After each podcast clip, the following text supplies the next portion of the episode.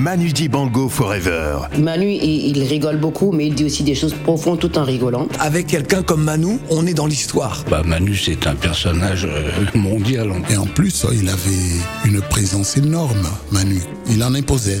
Manu Dibango Forever. Il y a des moments où j'y pense, il y a des moments où j'y pense pas, tu vois. C'est, c'est pas une réponse de Normand, mais j'y pense pas tous les jours à laisser une trace, quoi. Manu Dibango Forever sur Africa Radio. Un programme présenté par Phil le Montagnard.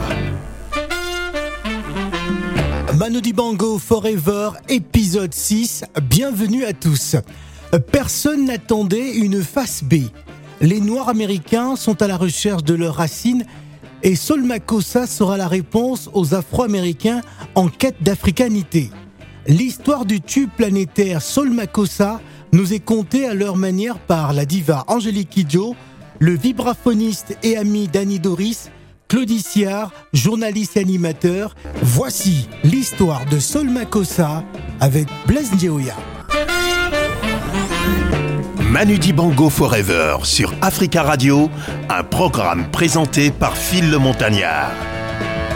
Celle-là, il l'a fait à la demande d'Aïdio, qui le fait venir sur place.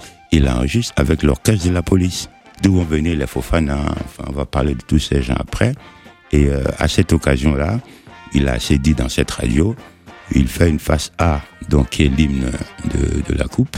Et comme le Cameroun est sorti de cette compétition en demi-finale, souvenez-vous, c'est le Congo-Brazzaville qui a sorti le Cameroun euh, de la demi-finale. Moi, j'ai grandi avec euh, une émission de radio. Quand vous la passez à Yaoundé dans les rues, les gens s'arrêtaient et se mettaient à pleurer, 10-20 ans après. Mais c'était le commentaire des journalistes congolais brésilien qui disait que, tenez-vous bien, le drapeau congolais flotte sur le mont Fébé. eh bien, les Camerounais, à la suite de cette défaite, d'après ce que Dibango me raconte, se sont levés et ont cassé le disque. Tous les gens qui étaient en sortant du stade, qui retrouvaient ce disque chez eux, l'ont cassé. Sauf que ce disque-là avait l'autre face B que vous connaissez, auquel personne ne s'est intéressé. Jusqu'à ce qu'ils reviennent ici, je crois que vous connaissez la suite mieux que moi. Ça part de Paris, ça finit à New York. Les frères Artegoun, euh, les frères sont quand même deux enfants turcs, nés et grandis à Paris, hein, qui parlent français, qui ont fait les études à la Sorbonne avant d'aller créer Atlantique.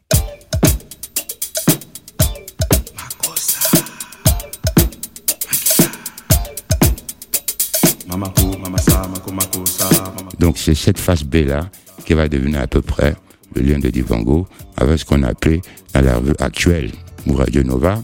À l'époque, on disait le premier tube, le premier tube français mondial, c'est-à-dire que sur le Makossa de, de Divango. Angélique Kidjo. Il y a une chanson, à chaque fois qu'on dit parle de Manu Dibango, surtout moi qui, qui habite aux États-Unis, euh, quand tu dis Manu Dibango, les gens disent What? Et tu dis Mamako, Mamasa, yeah, that guy. We love him. That, that guy, that, that guy. Toi, je te dis that guy, tu rigoles, toi. C'est notre monument qui l'appelle that guy. Et, euh, et c'est vrai que c'est une bénédiction et une malédiction en même temps, cette chanson, parce qu'on il, il ne peut pas se- on ne peut pas réduire Manu à cette chanson.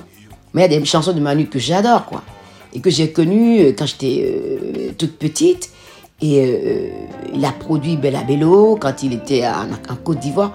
C'est, il a apporté beaucoup pour la musique africaine, même dans, sur le continent africain.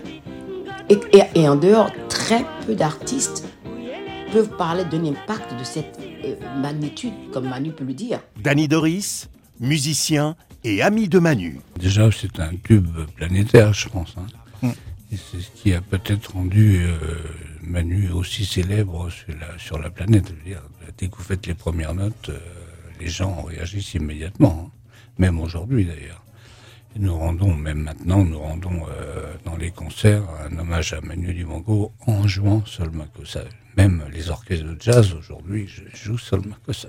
Claudie Siard. Dans le générique de Couleur Tropicale, je partais de, du Soul Makossa original, originel, là, le plagiat de Michael Jackson et la version de Rihanna euh, Jay-Z parce que je voulais et je voulais montrer à quel point cet homme-là était ancré dans notre présent. Et puis un jour, on était à la maison, je faisais une interview de lui, on était euh, on était chez lui euh, et on regardait, on est fans de voitures et de Grand Prix tous les deux et on regardait le Grand Prix. Et à l'époque, c'était Jean Alési qui régulièrement cassait son moteur. Euh, et donc nous, on est en train d'enregistrer, mais on regarde l'émi- le, le- le Grand Prix en même temps. Et il fait oh ça y est, il a cassé le moteur, c'est fini.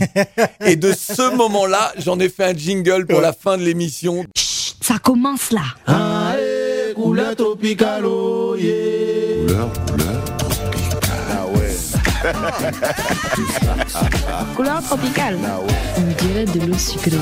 Tu montes, on monte. Tu descends, on descend. L'esclave qui n'est pas capable d'assumer sa révolte ne mérite pas que l'on s'apitoie sur son sort. Seule la lutte libère. Couleur tropicale avec Claudicia. Il a cassé le moteur, c'est fini. Et lorsque Manu te raconte, que tout est parti des États-Unis. Euh, euh, les gens se sont dit, mais c'est quoi? Ils sont emparés de cette chanson-là? C'était sur les radios, c'était et la chanson, elle revient euh, sur l'Afrique et devient un tube partout dans le monde entier. C'est hallucinant. Comme quoi, une face B. Alors Patra, qui est sur- dans son titre Banana, c'est une chanson du début des années 90.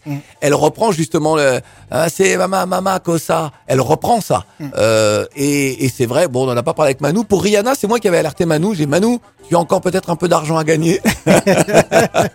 Et puis, alors pourquoi? Mais parce que justement, lorsque Michael Jackson, je pense que c'est dans la défense malheureuse des avocats de Michael Jackson, et donc c'est forcément la réponse de Michael Jackson, euh, il y a toute l'explication à ta question, toute la réponse à ta question. Cette chanson-là, elle a été vécue euh, par beaucoup comme étant le symbole de l'Afrique, par tous ceux de la diaspora. Euh, et par les Africains eux-mêmes. C'était devenu l'hymne du continent et pas justement un hymne pour, pour, pour, le Cameroun. Et pour les Afro-Américains qui ont connu cette chanson-là, qui ont entendu Michael, il a dû l'entendre lorsqu'il était gamin, bah, c'était une chanson traditionnelle africaine. Et donc pour lui, c'était le symbole de l'Afrique. Lorsque Jay-Z et- Rihanna reprennent la chanson, ils ont eu vent du procès avec Michael évidemment. Pour eux, c'est la même chose. Si on doit faire une chanson qui symbolise l'Afrique, c'est cette chanson-là. Voilà.